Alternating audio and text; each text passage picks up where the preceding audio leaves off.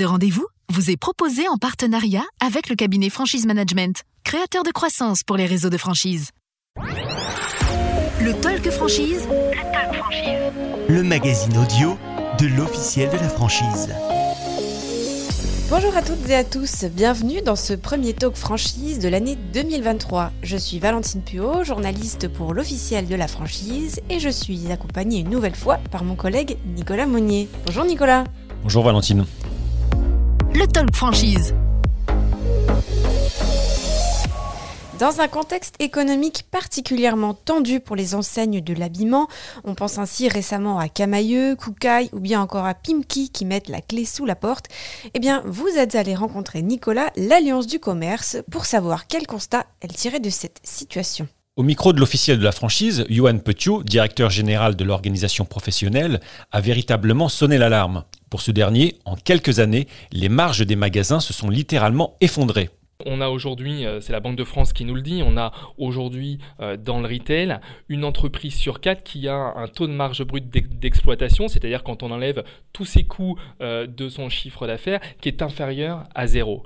Et ça, c'est dû notamment à un effet de ciseau extrêmement important entre une activité qui baisse en magasin et, des charges qui augmentent, et notamment le loyer. Un seul exemple, en, en deux ans, sur ces trois dernières années, un magasin a pu voir son loyer augmenter de 9%, alors que dans le même temps, son activité a baissé de 4%. Et bien ça, ce n'est plus possible. Si on veut un magasin avec un modèle économique pérenne, qui crée de l'emploi, qui soit présent dans tous les territoires et pas seulement dans les emplacements numéro 1, dans les grandes agglomérations, il faut qu'on travaille à donner aux commerçants un modèle économique pérenne. Et ça, ça veut dire maîtriser les charges et notamment les charges immobilières. Vous écoutez le Talk Franchise, le magazine audio de l'officiel de la franchise. À l'occasion d'une récente conférence de presse euh, organisée par la marque Okaidi, vous avez pu, Nicolas, vous entretenir avec Frédéric Froger, directeur de la marque, sur la santé économique de la mode enfant, étant donné que la marque cible avant tout les familles. En effet, Valentine, sur la mode du 0-3 ans, Okaidi est second derrière Kiabi. En France, c'est 380 magasins. La marque est aujourd'hui bien représentée donc sur le sol national. Néanmoins, Frédéric Froger reste attentif, comme il nous l'a expliqué, à l'évolution du marché, d'autant plus face à l'explosion du coût des matières premières. C'est sûr que le marché de l'enfant, vous l'avez eu aussi hier, on a eu les chiffres, 20 hein, 000 naissances de moins euh, en France. Donc évidemment, c'est un marché qui est euh, très contrasté et, et, on va pas dire en difficulté, mais qui n'est pas très dynamique. Euh, à ça s'ajoute le pouvoir d'achat qui est vraiment euh, un focus important euh, et surtout aussi le, troisième, le troisième indice, c'est la deuxième vie du produit. C'est toute, toute, la, toute la, seconde life qui, qui, prend de la puissance, qu'on travaille nous avec ID vous l'avez vu, mais qui va évidemment bouleverser le marché, qu'il a commencé à, le bouleverser et qui va continuer à, le bouleverser. Donc on reste très optimiste euh, parce, que, parce que, comme on le dit, on, a une place assez forte sur le marché, mais euh, il faut rester attentif, il faut rester en concu euh, bien positionné dans nos prix. On a, comme on l'a dit tout à l'heure, on n'a on pas voulu rechigner sur, notre, sur, nos qualités et donc on reste sur un coton bio par exemple. On n'a pas, pas fait marche arrière suite aux augmentations et aux explosions de prix sur les matières premières. On a gardé nos engagements. On n'a pas répercuté 100% de nos augmentations à nos, à nos clients. Donc on a pris sur notre marge. Donc c'est ça aussi l'année 2023. C'est pas l'inquiétude, mais c'est un équilibre un peu différent. Euh, on, a, on, a, on a partagé un peu ces, augmentations entre nous sur notre marge et en même temps euh, sur, le, sur le prix de vente. Donc, euh, donc on va observer nos, concurrents aussi. Hein. ça va être dans les premiers mois, regarder comment chacun s'est positionné. Mais bon, on reste quand même très optimiste parce qu'en fait, le marché de l'enfant, en tout cas du bébé du 0,3, c'est vraiment un marché très stable. En fait, on a, on a, on a moins euh, d'influence de la météo, ce qui a été un peu une problématique sur 2022, ou sur l'enfant, à l'inverse, j'achète maintenant de plus en plus quand j'en ai besoin. Et donc, euh, bah, le mois d'octobre qui était très chaud, ça a été compliqué de vendre de l'hiver. Ça a été bien meilleur en novembre et en décembre. Donc voilà, il faut, faut qu'on arrive à s'adapter à ça, mais hélas, euh, pas facile de faire changer euh, la mentalité de nos clients, ils achètent quand ils ont besoin et ça, euh, c'est quand même compliqué de leur dire, euh, de, leur dire autre chose. Vous écoutez le Talk Franchise, le magazine audio de l'officiel de la franchise. La matière première, c'est aussi la grande préoccupation des restaurateurs, comme pour la direction de l'enseigne Poulet Braisé un réseau né en 2009 qui s'étend aujourd'hui à travers 14 restaurants dont 3 franchises pour un chiffre d'affaires de 18 millions d'euros à fin 2022. Pour son directeur général Marvin François, rencontré sur le nouveau flagship de l'enseigne à Châtelet à Paris, les approvisionnements en matière de poulet se sont complexifiés. Un enjeu de taille quand l'enseigne a 15 ouvertures prévues en 2023, en région notamment, et entend continuer à faire preuve de traçabilité dans l'assiette des consommateurs, surtout quand elle fait plus de 700 tonnes à l'année de poulet. Ces dernières années, surtout l'année précédente ainsi que les, je pense les prochains mois, vont être assez difficiles sur la, matière poulet parce que c'est une protéine qui est très, euh, mais je crois que c'est la protéine préférée des Français par exemple, mais euh, on a connu pas mal de, step back, euh, ne serait-ce que nous on fait de la volaille française, donc on a eu un gros cas de grippe aviaire euh, ces, derniers, mois. On a eu ensuite tout ce qui est guerre en Ukraine et, augmentation du prix de l'énergie qui est venu aussi s'adosser à ça. Donc on a connu une grosse hausse quand même de la matière première au général. Donc je pense qu'aujourd'hui si une personne voulait investir from scratch dans le poulet, peut-être pas mon premier. si on n'y connaît rien, c'est peut-être un peu plus difficile. Mais après, voilà, nous, on, a, on connaît les leviers qu'on peut apprendre justement pour essayer de garantir un certain point, un certain volume euh, et un prix euh, cohérent par rapport à ce que l'on propose. Et c'est ces leviers, nous, qu'on a, su, euh, qu'on a su tirer. Mais je pense que, voilà, le plus dur, je l'espère, est derrière nous.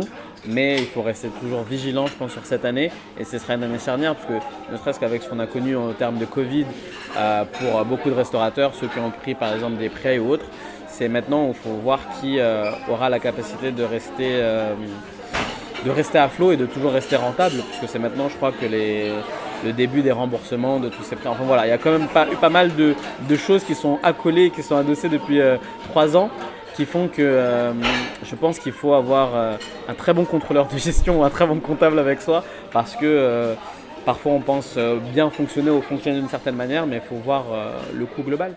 Vous écoutez le Talk Franchise, le magazine audio de l'officiel de la franchise.